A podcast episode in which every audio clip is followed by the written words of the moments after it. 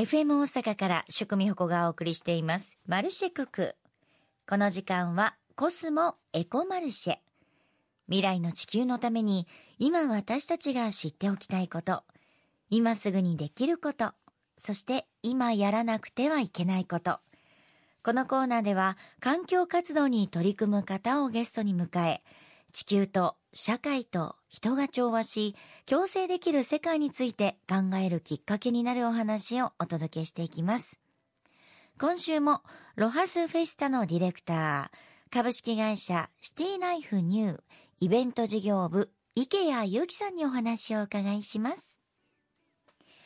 ロハスフェスタについてお話をお伺いしましたが、今日はまず、ロハスフェスタの SDGs への取り組みについて教えてください。この SDGs なんですけれども、えっと、ロハスの環境、健康、持続可能性といったテーマ、えー出展者の皆様によるコンテンツ、えーそして会場でのリユース食器、ゴミの削減分別、資源回収、ワークショップなど、環境保全の取り組み、SDGs の中でも重要な項目に位置付けられています。えー例えばロハスフェスタで行っている、えーと取り組みの一つとしまして洋服と思い出の物々交換ができるエクスチェンジコーナーというのがあります。えーとまあ、研究によれば日本人年間、えー50万トン以上の、えー洋服を使い捨てているというような、えーとまあ、研究データもあるようですけれども皆様着なくなったお洋服お家にあると思います。えーぜひそちらを、えーと会場に持ってきてください。エクスチェンジのコーナーではお持ちいただいた洋服を物々交換で、え並んでいる、えっと、新しい、えっと、お洋服と交換して持って帰っていただけます。で、ただの物々交換ではございませんで、例えば自分の子供が初めて、えっと、着た洋服ですとか、えー何かその洋服にまつわる思い出、エピソードをタグにつけていただきます。このコーナーでは洋服だけじゃなく、その洋服を着ていた前の方の思い出、エピソードも交換していただける、えーそういったコーナーになっておりますので、ぜひ参加してください。参加したい。洋服と思い出の物々交換ができるエクスチェンジコーナー。例えば、このお洋服は、上の子が初めて生まれた時に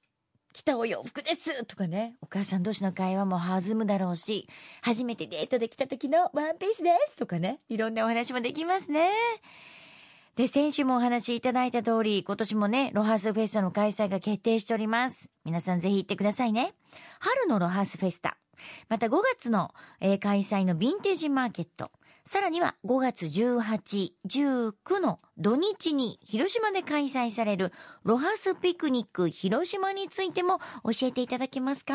えーまず、ロハスフェスタ万博。こちらにつきましては、えー4月26から4月29がファースト。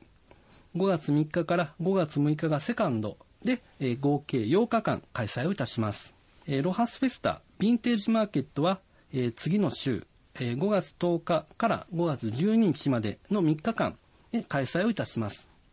えヴィンテージマーケットは、えーと初めての、えーと開催となります。ロハスフェスタがプロデュースするヴィンテージな空間をぜひお楽しみください。また、5月18日から5月19日の2日間は、ロハスピクニック広島を開催いたします。こちらの会場は、旧広島市民球場の跡地で開催をいたしまして、えー広島のど真ん中、えー本当に、えーと都会の真ん中で、えー開催をする、えーロハスピクニックになります。都市型のロハス、また万博公園で開催するロハスフェスタとは一味違う雰囲気のロハスになりますので、えーもしお近くにお越しの際は、えーお立ち寄りください。はい。ぜひ行ってみてくださいね。それでは最後に、これからのロハスフェスタ、そして池谷さんの活動や目標など教えてください。はい。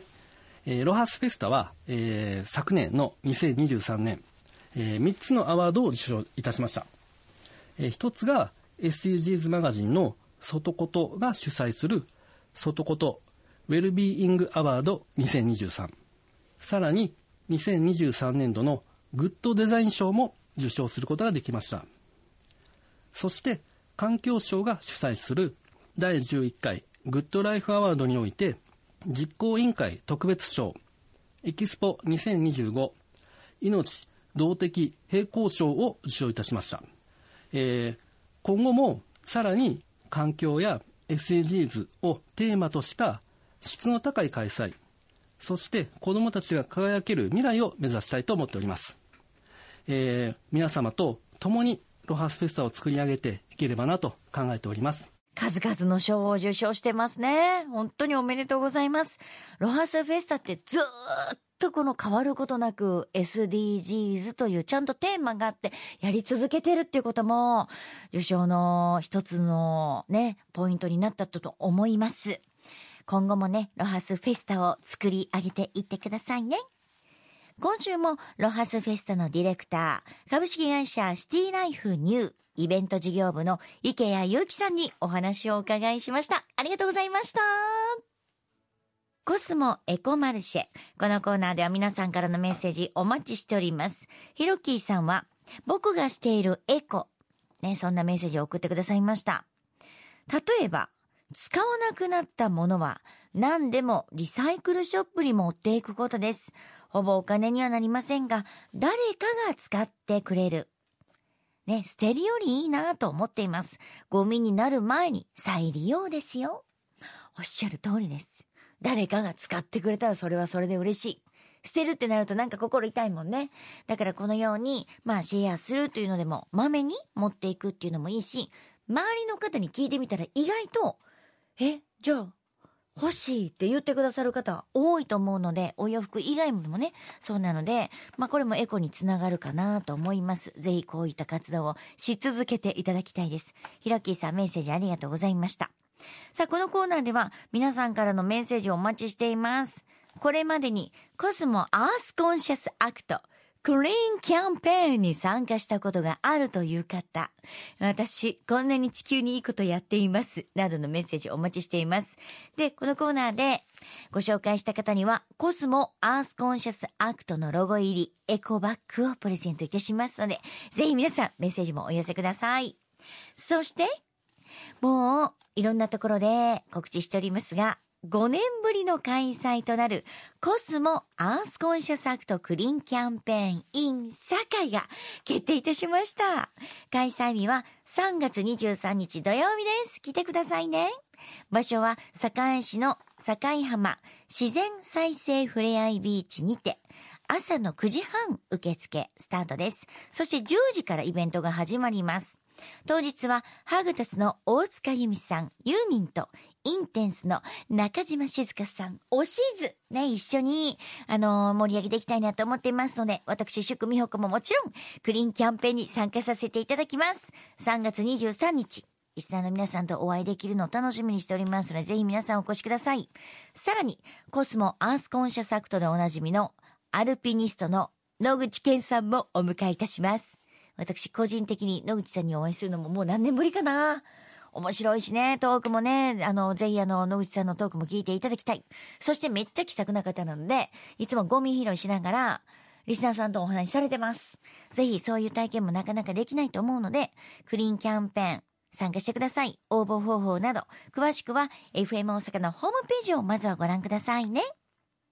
以上、コスモエコマルシェのコーナーでした。